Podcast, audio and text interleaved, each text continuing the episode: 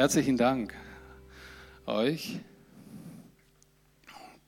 euch allen und einen wunderschönen guten Morgen.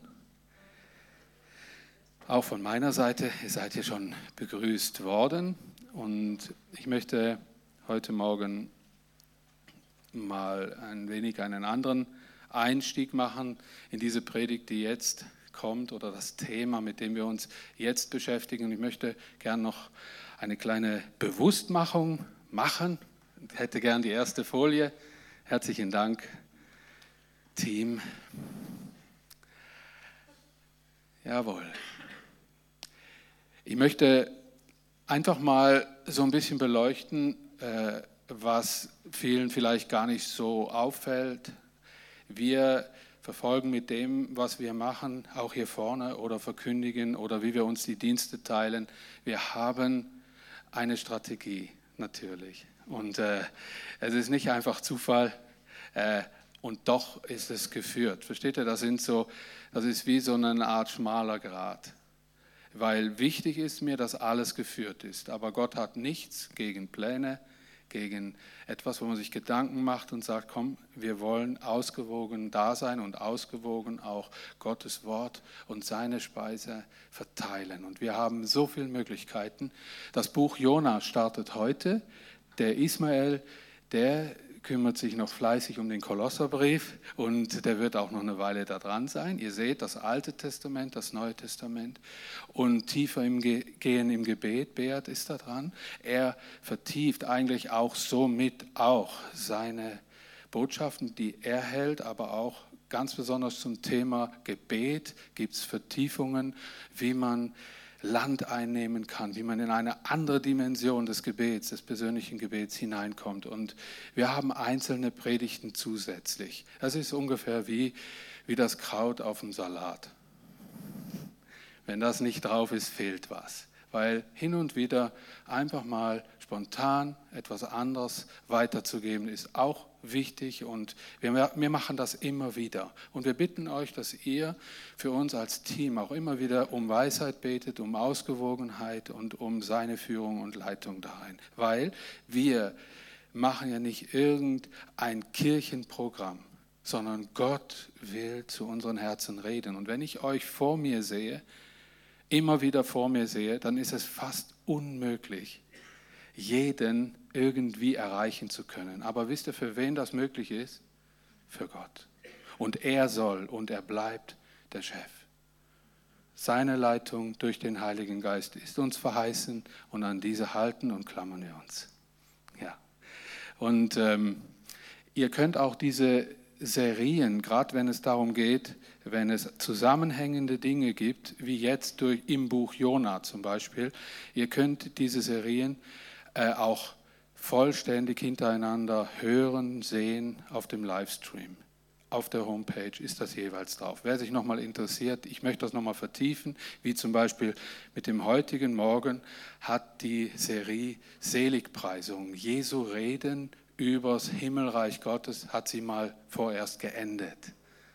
Und wer da nochmal zurück zurückblicken möchte, was ist da geredet worden, wie ist über die Seligpreisungen gepredigt oder geredet worden, oder ich möchte mich nochmal rein vertiefen, ihr könnt das alles hören. Genau das gleiche beim Easy und den anderen.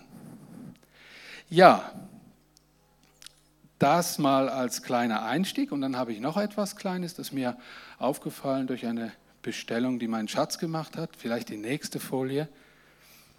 Schatz hat nach einer Bibellese gesucht und ist fündig geworden in, ist eigentlich ein Bibellesetipp, kann man sagen, 20023 äh, Termine mit Gott.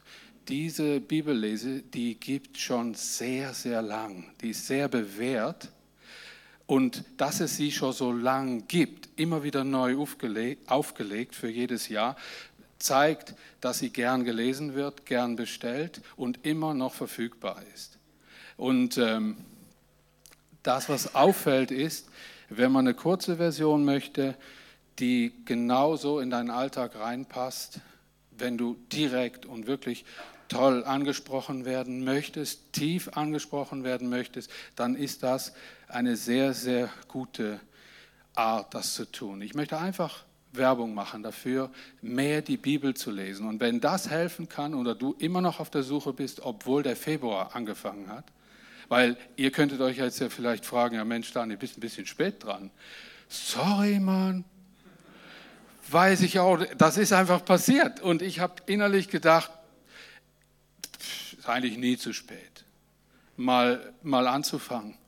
Das hilft dir gibt dir da auch ein bisschen Struktur beim Bibellesen. Wir haben solch einen Bibelplan auch, hatten den auch immer in unserem Gemeindebrief hinten drin und äh, den gibt es eigentlich immer noch, diesen Bibelplan, aber ich möchte euch wie animieren, lest die Bibel. Und hier einen kleinen Blick eben in dieses Buch hinein, darum habe ich das auch noch da drauf getan.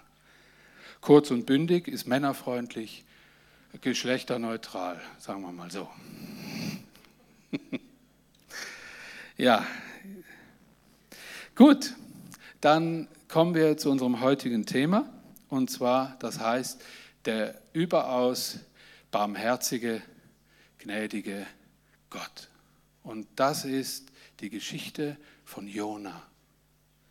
Und Jona ist ein Prophet im Alten Testament und ähm, das, das ist, um das mal so in einem Satz so auszudrücken, ein literarisches, herausragendes Meisterwerk. Ihr habt Jona vielleicht da und dort schon mal, ja, seid schon mal da vorbeigefräst beim Bibellesen, wisst ungefähr, um wen es da geht oder was da passiert ist. Äh, wir werden heute sehen, dass Jona unter den prophetischen, den alttestamentlich prophetischen äh, Büchern eine Ausnahme darstellt. Warum und wieso, hören wir noch. Ich konzentriere mich heute auf einen Überblick. Alles fängt mal mit einem Überblick an. Und der dient dazu, dass man mehr Verständnis bekommt beim Lesen dieses Buches Jona. Weil wisst ihr, wenn man, den, wenn man das Buch mal aufschlägt oder mal sucht im Alten Testament, dann merkt man das ziemlich kurz. Und was macht der Dani jetzt wieder mit den vier Kapiteln? äh, wisst ihr, das überrascht mich immer selber, wie stark und mit was für einer Fülle das Wort Gottes daherkommt und auch dieses Leben dieses Mannes Jona und was er in der heutigen Zeit noch zu sagen hat. Wenn ich euch jetzt fragen würde, was denkt ihr zuerst oder als erstes, wenn ich Jona sage, das Buch Jona, was würde mir da entgegenkommen? Also Freiwillige vor? Ja, logisch. Gibt es noch mehr? Was? Ninive. Oh Mann, Jona. Ja, stimmt, hast recht. Äh, bitte? Widerstand. Jawohl.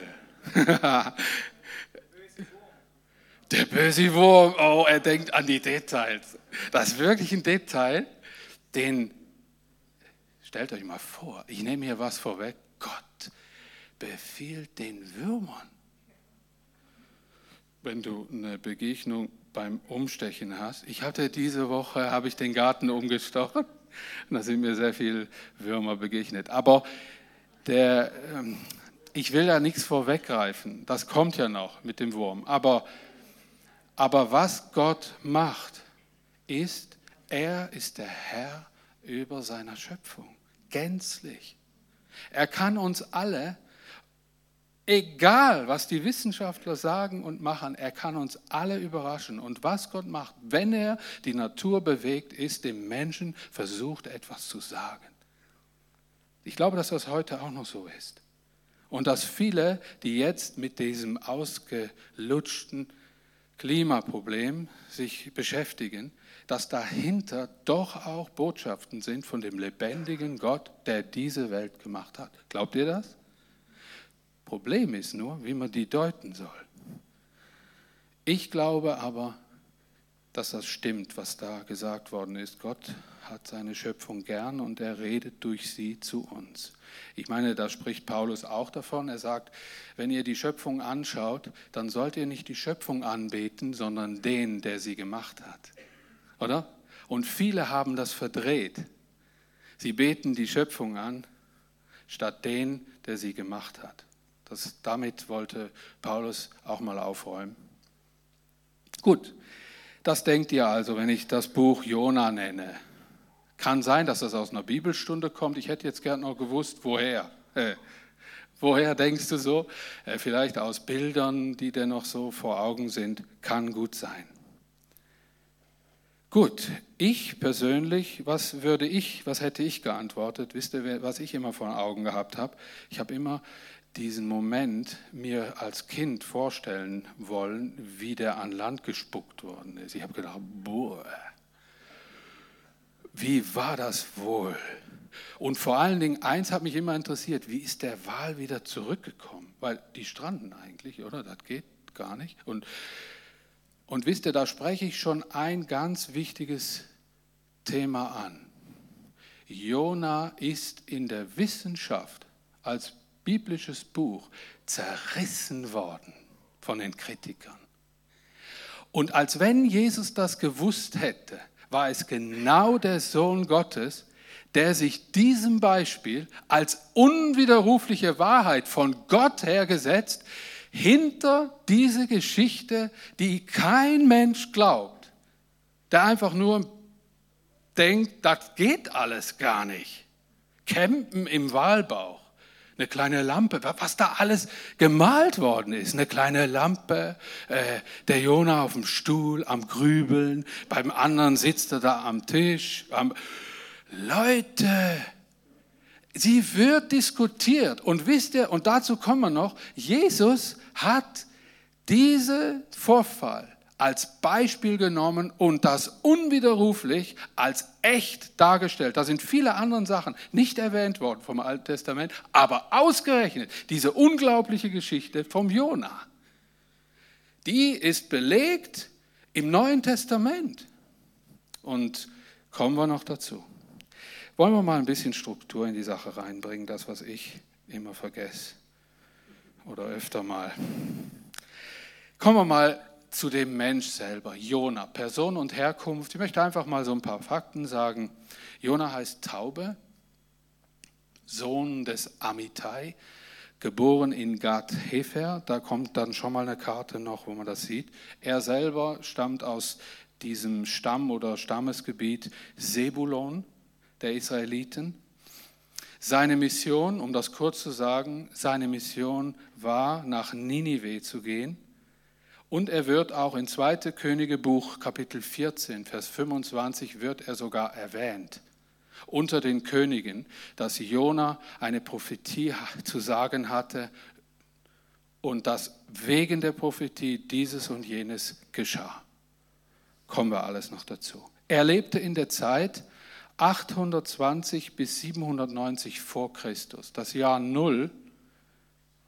Und ach, da habe ich was gemalt dazu, genau. Moment. Kommt gerade. Nicht jeder ist von uns äh, immer so mit so einer, mit so einer Zeitskala unterwegs. Und wenn Zeitangaben skizziert oder erwähnt werden, auch in Bibelbüchern, dann ist so, wenn das das Jahr Null ist, die Geburt Christi, die Zeitrechnung, die wir haben, dann geht wenn man sagt 820 bis 720 vor Christus, dann geht man hier rückwärts wieder zum Null hin, weil Null ist die Mitte und von Null rechnet man hoch. Einfach jedem, der, der sich das nicht so gewöhnt ist, weil du, rechn, du denkst, ja Moment, hä, 820 bis 7, Moment, äh, falsch und so. Das hat was mit diesem Zeitstrahl zu tun, mit dieser Zeitrechnung dass es vor Christus zum Jahr Null hingeht, nach Christus von Null weg.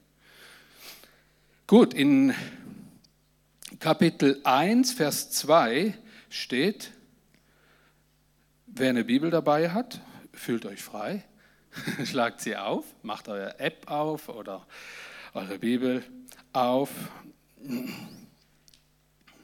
Ich lese das mal aus der guten Nachricht Bibel. Nein, da nehme ich jetzt Luther. Äh, ich lese äh, gern in abwechslungsartiger Weise, Art und Weise Luther-Übersetzung, 2017, das ist meine Übersetzung, und Gute Nachricht Bibel. Die nehme ich so als Ergänzung. Ich lese diese beiden Übersetzungen. Ich würde euch auch raten, gewöhnt euch das vielleicht mal an beim Bibellesen, dass ihr eine ganz einfach verständlich übersetzte nehmt, zum Beispiel Hoffnung für alle und eine etwas älter, eine etwas ältere, damit ihr den Wortlaut des Wortes Gottes ein wenig intus bekommt. Weil in, den viel, in vielen älteren Übersetzungen, wie Elberfelder zum Beispiel oder eben auch Luther, verschiedene Versionen von Luther, äh, geht das oftmals tiefer. Das haben die neuen Übersetzungen, bis auf die Genfer Übersetzung, die neue Genfer, nicht immer so geschafft. Heute gibt es einen Bibelkurs, merkt ihr irgendwie sowas. Aber das muss auch mal sein. Ich lese vor, Jonas, Jonas Flucht vor Gott, Jona 1. Es geschah das Wort des Herrn zu Jona, dem Sohn Amitais mach dich auf und geh in die große Stadt Ninive und predige wider sie, denn ihre Bosheit ist vor mich gekommen. Seht ihr, hier habt ihr eine Karte. Mach dich auf, geh in die große Stadt Ninive und predige wider sie. Ihr seht hier auf dieser Skizze, ich habe eine alte Skizze gesucht, äh, der dicke Pfeil ist der Weg, den der abgehauen ist, der Jona, gell? und der kleine, den man fast nicht sieht, da sollte er hin. Und wenn Gott zu mir gesprochen hätte, hätte das so getönt. Getönt, ich weiß schon nicht mehr, wie das auf Deutsch ist. So hätte das so gelautet. Ja, genau, richtig. Hätte das so gelautet. Äh, Daniel, mach dich auf den Weg, ungefähr die Distanz zu deinem Elternhaus, 800 Kilometer, 750 bis 800 Kilometer. Mach dich auf den Weg und verkündige dieser Stadt Remscheid das und das. Das sind ungefähr 807 bis 800 Kilometer. Dann ist was passiert, kommen wir später dazu. Weil jetzt kümmern wir uns einfach mal um das rundherum. Kommen wir zur nächsten Folie. Ich habe vorhin gesagt, Jona sei ein besonderes Buch. Und da komme ich zu dieser, ich habe es probiert, Skizze. Und da fallen unendlich viele Sachen auf. Ich habe euch das hier äh, mal bildlich dargestellt.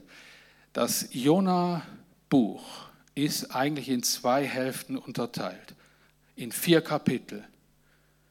Kapitel 1 und 2 3 und 4. Und da wiederholen sich immer wieder Dinge, werden nur von der anderen Seite her beleuchtet. Ich habe das versucht hier anhand dieser Zeichnung noch ein bisschen anders darzustellen. Ihr seht, im Mittelpunkt, wenn man die Natur anschaut, ist in den Kapitel 1 und 2 dieser große Walfisch gewesen. Im Kapitel 3 und 4 ist es die Rizinuspflanze, wodurch Gott gesprochen hat. Und es war immer dasselbe. In den Kapitel 1 und 2 sprach Gott, beauftragte Jona und er sollte gehen.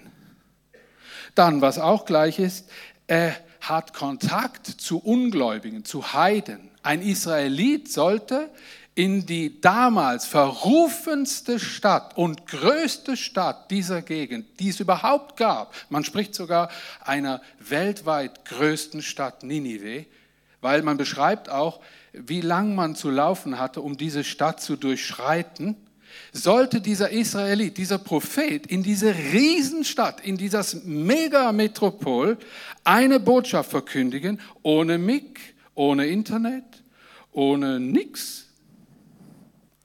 Und sollte gehen. Und er wollte nicht. Und das war ein spezieller Mann, der aus vielen Gründen, wo wir meinen, das seien die Gründe gewesen, komplett überraschend anderen Gründen nicht wollte. Und darum geht es in dem Jona-Buch.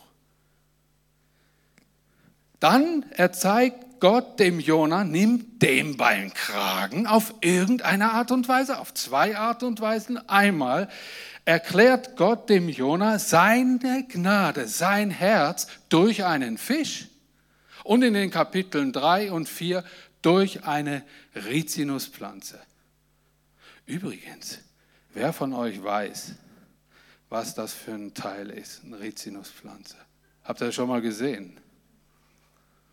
Das ist eigentlich so ein Strauch, ein Busch. Der ist hochgiftig. In, also von der Rizinusbohne drin in der Hülsenfrucht gewinnt man in Konzentration, wenn man es herausfiltert durch Kaltpressung, glaube ich, oder durch irgendein Ding, kann man Rizin daraus gewinnen und damit kann man ganz effektiv Lebewesen umbringen. Das wirkt enorm. Ist eigentlich eine giftige Pflanze. Wenn man sie stehen lässt, ist es wunderschön. Wenn ihr jetzt am Googlen seid, das ist ein Riesenbusch, der sieht wunderprächtig aus. Und die Frucht da drin ist unwahrscheinlich giftig. Gut, so viel zum Rizinusbaum. Und jetzt seht ihr, wenn man das so in der Hälfte so durchschneiden würde, äh, das sind Prinzip sind das wie so eine Schmetterlingsform. Es sind wie deckungsgleiche je zwei Kapitel, wo wieder von einer anderen Art beleuchtet werden. Und das macht das Buch zum prophetischen Meisterwerk. Wichtig ist, dass man auch festgestellt hat, oder wenn man es beim Lesen ganz aufmerksam anschaut, Jona war der einzigste Prophet, von dem verlangt wurde, dass er selbst zu dem Volk, dem er solch eine schlimme Nachricht eigentlich überbringen sollte, hingehen sollte. Das war nicht die Art, wie die Propheten damals eigentlich dienten. Sie prophezeiten eigentlich in der Regel mit wenigen Ausnahmen aus dem Volk Israel heraus für Leute, die davon wissen sollten, was Gott vorhat.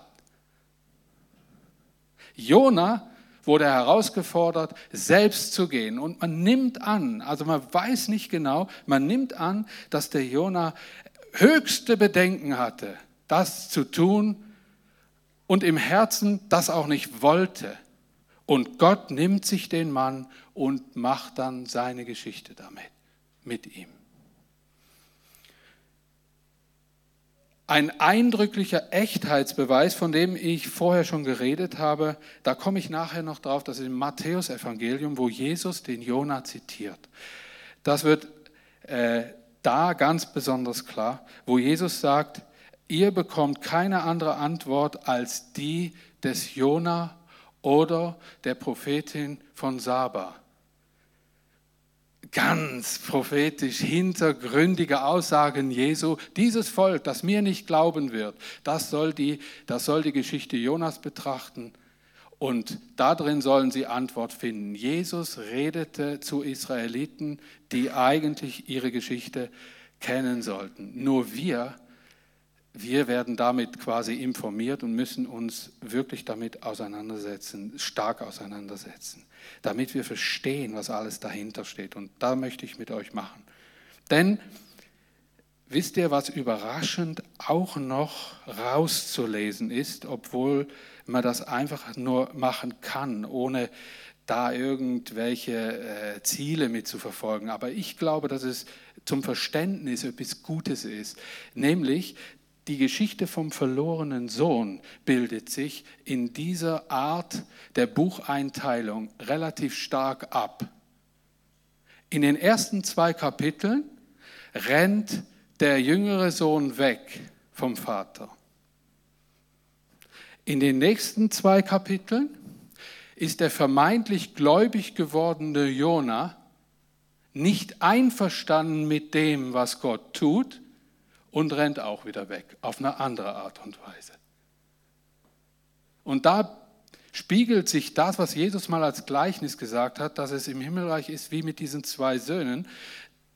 Der jüngere Sohn, der weggelaufen ist, sogar das Erbe ausgeschlagen hat und der ältere Sohn, der die Welt nicht verstanden hat, dass der Vater so gnädig mit dem zurückgekommenen jüngeren Sohn umgeht ihm sogar noch einen Ring an Finger tut, neue Kleider kriegt er noch und ihn quasi wieder ins Erbe einsetzt. Denn der ältere Bruder, sorry, aber nein. Diese überaus gnädige Seite Gottes oder des Vaters in diesem Gleichnis, damit bin ich nicht einverstanden. Gott ist doch schließlich ein Gott, der gerecht ist. Und jetzt werden noch die Sünder belohnt. So verstehe ich Gott nicht. Und so mag Jona gedacht, gefühlt und auch gelebt haben. Und wir sehen dieses, dieses Ringen im Herzen von Jona durch das ganze Buch durch, weil er versucht, Gott zu verstehen, aber er bäumt sich auch gegenüber Gott auf.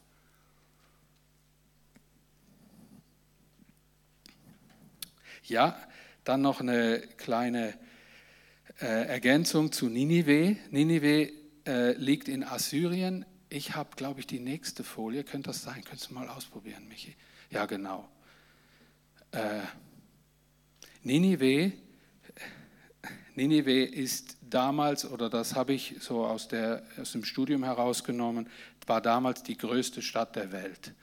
Was genau mit Welt und welchem Weltteil gemeint war, weiß ich nicht. Aber sie hatte leider einen ganz, ganz schlechten Ruf. Sie war bekannt für ihre große Gottlosigkeit und Grausamkeit gegenüber jedem menschlichen Leben. Das war der Sündenpfuhl schlechthin. Da wurde alles Böse, was es nur gab, getrieben in Ninive. Also ein Sinnbild für die Welt, in die sich Gott entschied, durch seinen Sohn Jesus Christus zu kommen und Erlösung zu schaffen. Ein Bild dafür, Ninive. Es wird zum Sinnbild der Gnade Gottes inmitten einer ungerechten, boshaften, sündigen Welt. Jetzt habe ich die nächste Folie gern noch. Dieses Buch handelt von dem Problem, das Jona mit dieser ganzen Geschichte und mit seinem Auftrag hatte. Und das soll uns zu denken geben. Jonas und unser Gottesbild. Ich habe mir zur Aufgabe gemacht, während dem Studium mich zu fragen, das war das Gottesbild von Jona und was ist denn mein Gottesbild? Wie sehe ich denn diesen mächtigen Gott? Weil das Konsequenzen hat, wie ich zu meinem Mitmenschen stehe. Das hatte ernsthafte Konsequenzen, seine Haltung. Ich glaube, Jona sah einen Gott, der die Bösen straft und die Guten segnet. Ich glaube, dass Jona sah, er war ja schließlich der Teil des Volkes Israel, das von Gott auserwählt war. Und was sollte Gott veranlasst haben, in diesem Ninive irgendwas zu wollen. Die Leute, wenn die starben, hatten sie es wirklich verdient. Die Bosheit, die die sich boten und mit dieser Botschaft, mit dieser Bosheit auch über damals, über den Israeliten herrschten, ihnen Land weggenommen hatten, die erfuhren die Israeliten am eigenen Leib und Gut und Leben. Und Jona konnte das nicht für gut heißen. Was sollte sein, seine Botschaft sein? Der musste sich ja quasi verhört haben. Wir sollten hier die größte Streitmacht zusammen trommeln und die mit ihren eigenen Waffen, so wie die rummetzeln, auch abmetzeln. Und dann kommt Gott und sagt, Jona, geh da hin und verkündige denen, die sollen Buße tun. Und dann werde ich gnädig sein. Ja, sorry. Versteht ihr, je mehr ihr das Buch lest, umso mehr werdet ihr den Jona verstehen. Ich gebe euch die Hand drauf. Und umso mehr ich darüber nachdenke, wie mein Herz eigentlich denkt, umso mehr muss ich verstehen, wie das Herz Gottes funktioniert. Und das soll die Botschaft letzthin sein, dass wir verstehen, wie das Herz Gottes schlägt. Die Reaktion von Jona er rennt weg. Ich lese mal ein aus Jona 4 mal was, die Verse 1 und 2. Seht ihr hier, ihr könnt immer so im Schmetterlingsding denken. Äh, das passiert da, das passiert da, das hat ungefähr eine Ähnlichkeit und immer wieder passiert in der Art dasselbe. Ich lese mal aus Jona 4, die Verse 1 und 2. Jona 4. Pass mal auf. Das aber verdross Jonas sehr. Ihr müsst euch jetzt vorstellen, Jona hatte diese Botschaft, tut Buße, mit auf so einem Marktplatz, wie die das alle mitgekriegt hatten. Sie hatten es alle mitgekriegt. Keine Ahnung. Das muss so eine PR-Sache gewesen sein, die hat funktioniert in Ninive. Äh, drei Tage Reisen groß. Der hatte die Botschaft verkündigt und dann fiel das ganze Volk vor seinen Augen in Sack und Asche und er hat sich gedacht, so, jetzt positioniere ich mich in sichtbarer Reichweite und jetzt kann ich genüsslich zugucken, wie Gott sein Gericht hält. Problem war nur, das war das Ende vom Kapitel 3.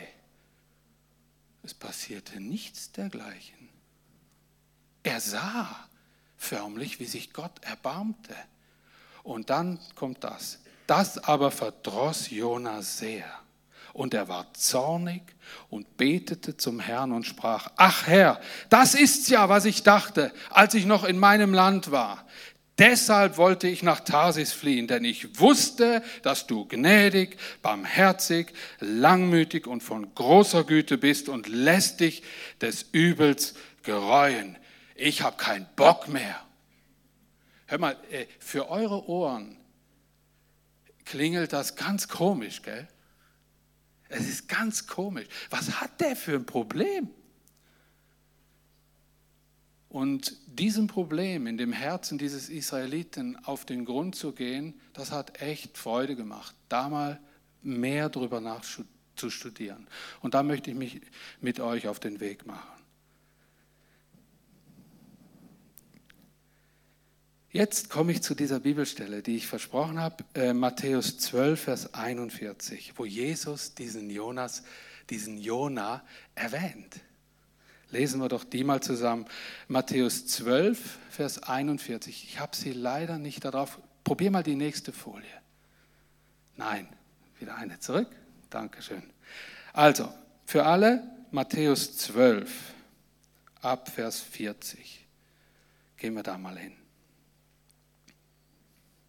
Genau. Darauf, ab Vers 38 lese ich aus der Guten Nachricht Bibel. Matthäus 12, Vers 38. Darauf antworteten einige der Gesetzeslehrer und Pharisäer und forderten, Lehrer, wir wollen von dir ein Wunder sehen, das eindeutig beweist, dass du von Gott beauftragt bist. Jesus erwiderte, diese böse Generation die von Gott nichts wissen will, verlangt einen Beweis, aber es wird ihr keiner gegeben werden, ausgenommen das Wunder, das am Propheten Jona geschah. Den Beweis werden sie bekommen. So wie Jona drei Tage und drei Nächte im Bauch des Seeungeheuers war, so wird auch der Menschensohn drei Tage, drei Nächte in der Tiefe der Erde verborgen sein. Und jetzt hört gut zu, was Jesus da weiterhin sagt. Am Tag des Gerichts werden die Bewohner von Ninive aufstehen und diese Generation schuldig sprechen. Denn als Jona sie warnte, haben sie ihr Leben geändert. Und hier steht ein größerer als Jona. Am Tag des Gerichts wird die Königin aus dem Süden aufstehen und diese Generation schuldig sprechen, denn sie kam vom Ende der Welt, um die weisen Lehren Salomos zu hören. Und hier steht ein größerer als Salomo.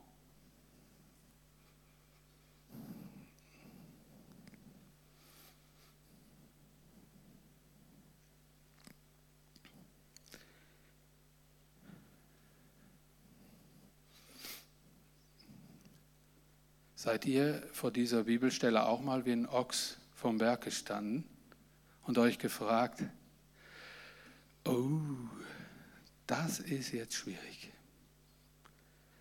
Ist auch nicht so einfach zu verstehen. Was meinte Jesus damit? Ein anderes Zeichen werden die nicht kriegen. So wie Jona im Bauch des Fisches war und dann wieder ausgespuckt wurde, so wie der Menschensohn gekreuzigt werden wird beerdigt oder sterben wird und wieder auferstehen wird. Ein anderes Zeichen wird diese ungläubige Situation, diese, diese ungläubiges, das ungläubige Volk und Generation, meine ich, nicht bekommen. Das große Problem für Jona wird uns zur Predigt. Wie kann Gott gerecht und zugleich so überaus barmherzig sein? Das kann nur Gott, weil er die Gerechtigkeit selbst erfüllte. Das war das Geheimnis.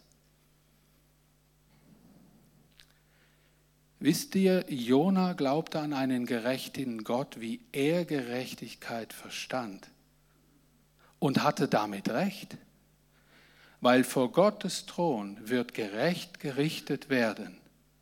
Und Gott hat dieses Problem gelöst, weil er wusste, das wird niemals ein Mensch erfüllen können und hat diese Gerechtigkeit in sich selbst erfüllt und geht mit dieser Herzenseinstellung mit jedem Mensch um und begegnet jedem Menschen aus dieser Voraussetzung, dass niemand fähig ist, diese Gerechtigkeit Gottes zu erfüllen. Es gibt mal jemand, der hat gesagt, du bist nicht gerecht, weil du Christ bist, du bist nicht unwürdig, weil du kein Christ bist. ich habe eine ganze Weile an dieser Aussage rumgekaut. Du bist nicht gerecht, weil du Christ bist und du bist nicht ungerecht oder unwürdig, weil du kein Christ bist. Wir sind gerecht, weil Christus uns alle gerecht gemacht hat und die, wo es noch nicht sind, gerecht machen will, ohne irgendein Dazutun.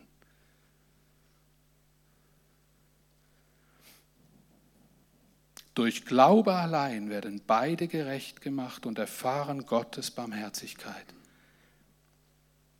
Wisst ihr, ich bleibe dabei, dass aus Lukas 15 diese Darstellung, wie Jesus sie erklärte, anhand von dem jüngeren Bruder und den älteren Bruder, dem verlorenen Sohn, die Geschichte des verlorenen Sohns, dass sie exakt das zum Ausdruck bringt, was Gott auch in diesen oder in diesem Leben von Jona uns präsentieren möchte. Wisst ihr, der ältere Bruder verstand nicht, warum der Vater mit dem jüngeren Bruder, der doch so abgelust hat, oder? Alles verlassen. Der hat sogar das Erbe verprasst, dass er ihn beschenkt. Das war doch nicht gerecht. Das ging dem nicht runter. Und wenn wir nachher zum Abendmahl gehen, werden wir vor diesem Jesus stehen, der anders Gerechtigkeit definiert, als es wir als Menschen hier auf dieser Erde gewöhnt sind. Das, was Gott entscheidet, ist komplett abgehoben von unserem Gerechtigkeits- und Gnadenverständnis, weil er alles für uns stellvertretend erfüllt hat. Alles. Er hat alles übernommen. Und äh, das habt ihr schon oft gehört. Aber in dem Herz von, von diesem Jona war das ein Riesenproblem. Weil er lebte ja in diesen alttestamentlichen Traditionen auch drin. Er opferte Gott, oder? Er sah zu, wie Tiere geopfert werden mussten für seine Schuld. Er erkannte den Tempeldienst, er kannte die alttestamentlichen Gebote und dann sah er als krasses Gegenteil Menschen, die andere Menschen abgeschlachtet haben, das Volk Israel unterdrückt haben, das Schlimmste, was es gab, an Foltermethoden durchgezogen haben.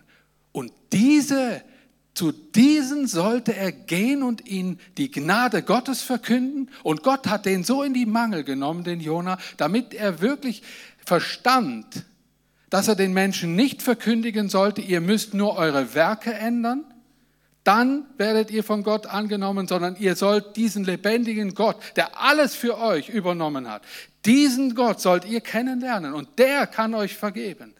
Seht ihr mal diesen marginalen Unterschied, den man kaum erkennt?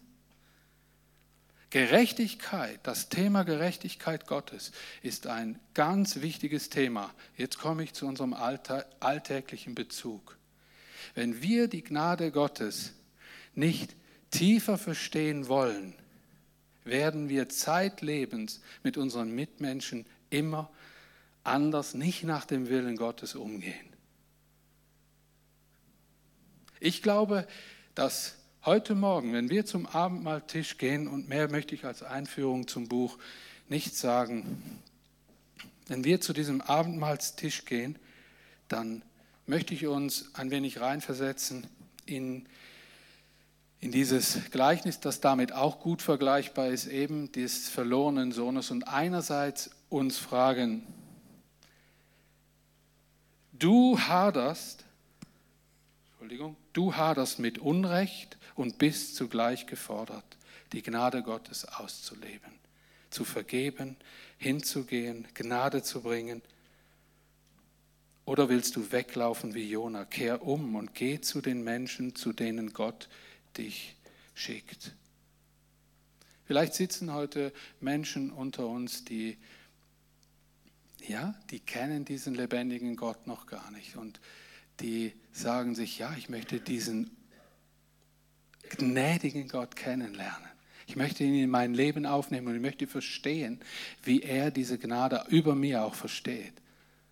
Wenn wir hier Abendmahl feiern, dann haben wir Gemeinschaft mit Jesus, wo da keinen Unterschied macht, wo die Menschen draußen, die ihn noch nicht kennen, ihn nicht angenommen haben, die noch nach wer weiß was suchen oder die in aller Brutalität miteinander umgehen, die Kriege machen, die Ungerechtigkeiten machen, sollst du wissen an diesem Morgen, es ist der Gott, der damals dem Jona sagte, geh dahin und verkündige ihnen meine Gnade.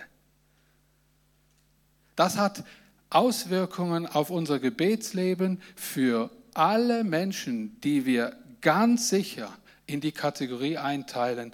Ungerechtigkeit könnte nicht größer sein, die jetzt da abläuft. Ich weiß nicht, was ihr zuallererst denkt, wenn ihr Fotos von Machthabern seht, die Unbegreifliches tun. Keine Ahnung.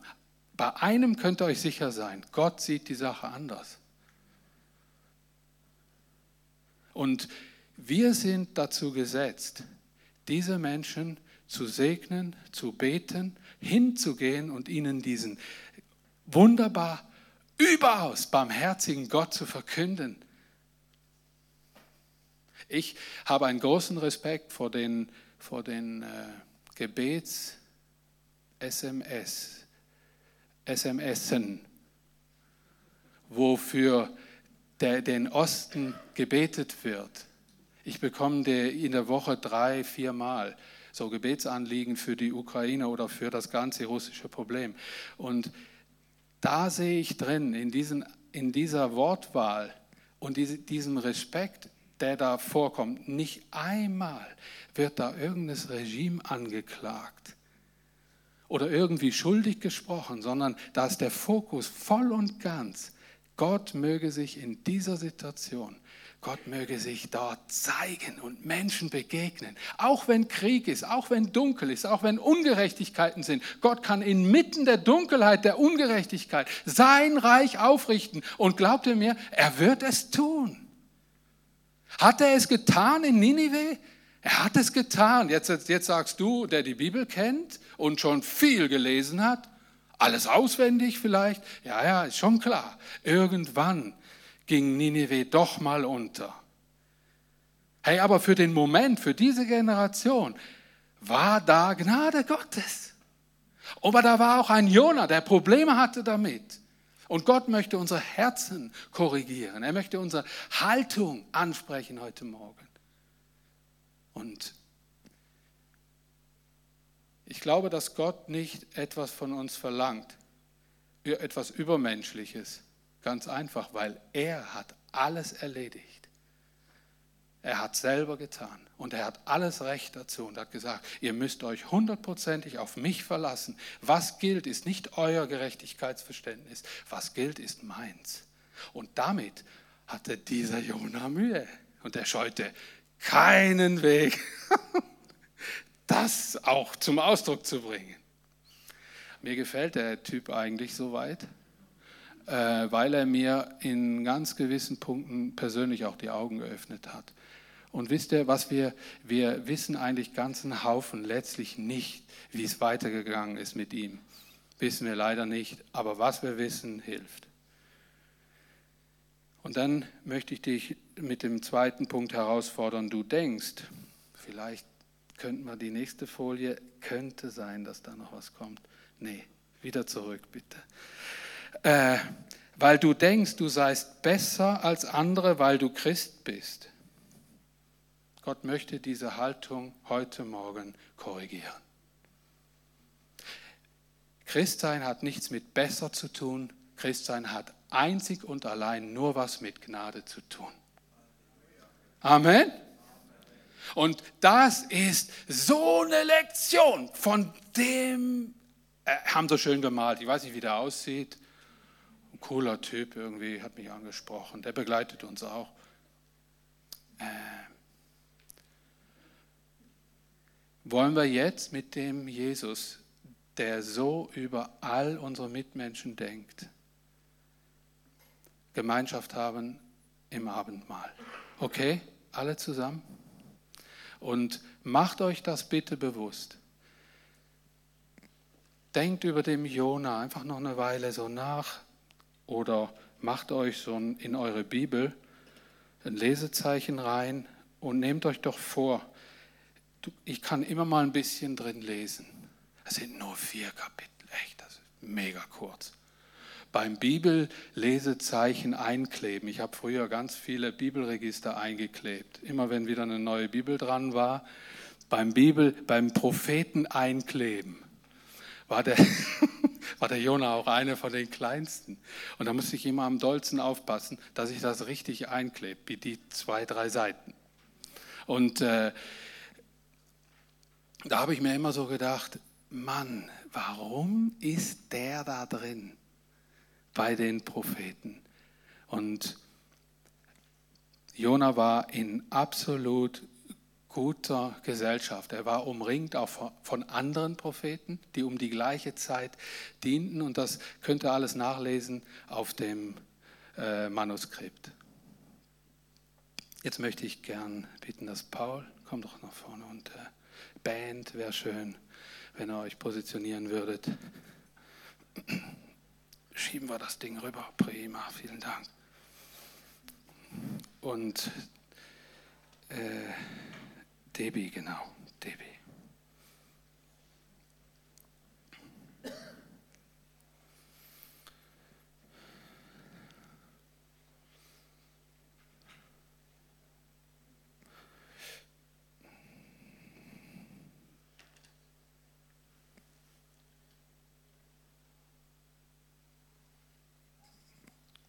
Danke, Jesus, für deine Person, dir Wort, denn hier ist mehr als Jona, hier ist mehr als die Königin von Saba. Es geht um den Sohn von Gott. Du bist Mensch geworden, du hast die Opfer lassen. Es ist dein Lieb. Es ist die Gerechtigkeit, die vor Gott gilt.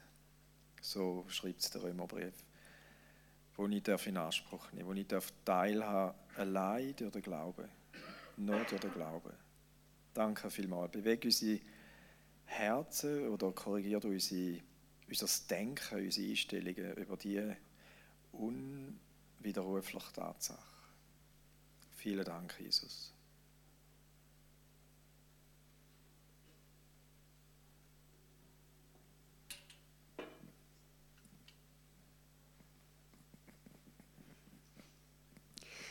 Jesus, ich möchte dir danken für dein Blut, das du vergossen hast für jeden von uns, für jeden Mensch, der irgendwo über den Erdkreis geht. Und ich möchte einfach jetzt einstehen für diese Generation, wie wir vorher gehört haben.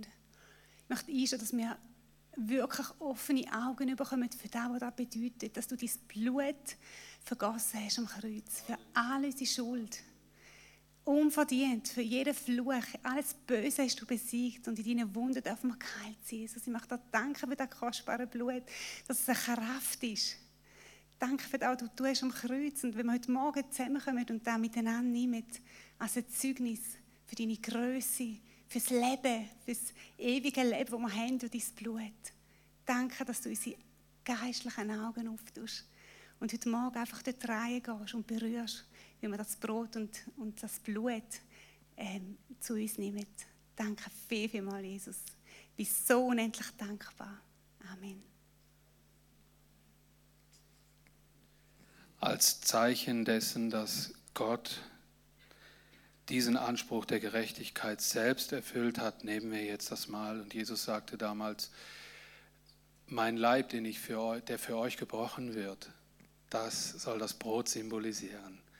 Er wird gebrochen. Und äh, wenn wir dieses Brot austeilen, dann denken wir an diesen Leib Christi, dann denken wir auch an das Blut Christi, das geflossen ist und denken daran, er hat es für uns erledigt. Danke Gott. Und dann vergess nicht an deine Nächsten zu denken und dich zu fragen, ob deine Haltung stimmt. Frag dich. Das war der Anspruch der Botschaft heute Morgen. Der wurde auch an Jona gestellt. Nimm das mal und Jesus wird dir begegnen. Du darfst auch, du darfst auch äh, Gebetshilfe in Anspruch nehmen. Äh, alle Anliegen sind wichtig. Heilung, Nöte dann nimm Gebetshilfe in Anspruch. Lass dir dienen von Jesus selbst. Ja, lass für dich beten oder steh ein im Gebet.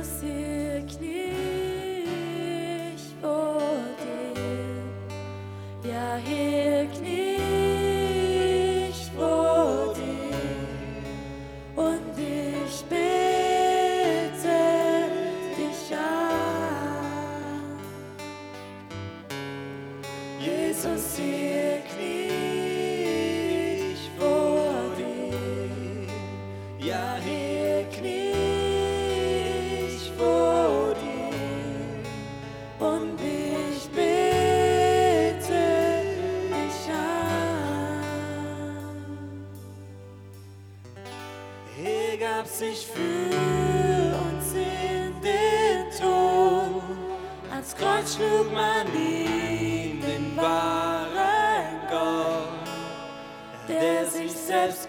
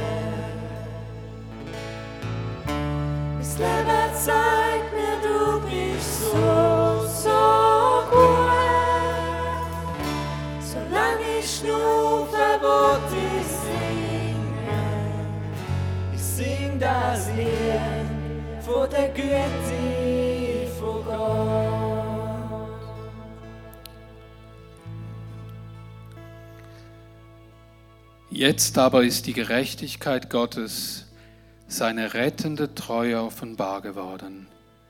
Er hat einen Weg zum Leben eröffnet, der nicht über das Gesetz führt und doch in Übereinstimmung steht mit dem, was, die, was das Gesetz und die Propheten bezeugen. Dieser Weg besteht im Glauben und das heißt im Vertrauen auf das, was Gott durch Jesus Christus getan hat. Alle erfahren Gottes rettende Treue, die in diesem Glauben stehen. Es gibt keinen Unterschied. Alle sind schuldig geworden und haben die Herrlichkeit verloren, in der Gott den Menschen ursprünglich geschaffen hat. Ganz unverdient, aus reiner Gnade, lässt Gott sie vor seinem Urteil als gerecht bestehen aufgrund der Erlösung, die durch Jesus Christus geschehen ist. Amen. Amen. Ich wünsche euch eine gesegnete Woche, gute Begegnungen mit euren Kollegen, eurer Verwandtschaft, mit Menschen, die Gott noch nicht kennen. Und Gott setze euch zum Segen, da wo ihr seid, da wo ihr lebt, das, was ihr sagt, wie ihr handelt. Gott mit euch und auf Wiedersehen und herzlich willkommen am kommenden Dienstag in reicher Zahl um 8 Uhr hier oben zum Infoabend.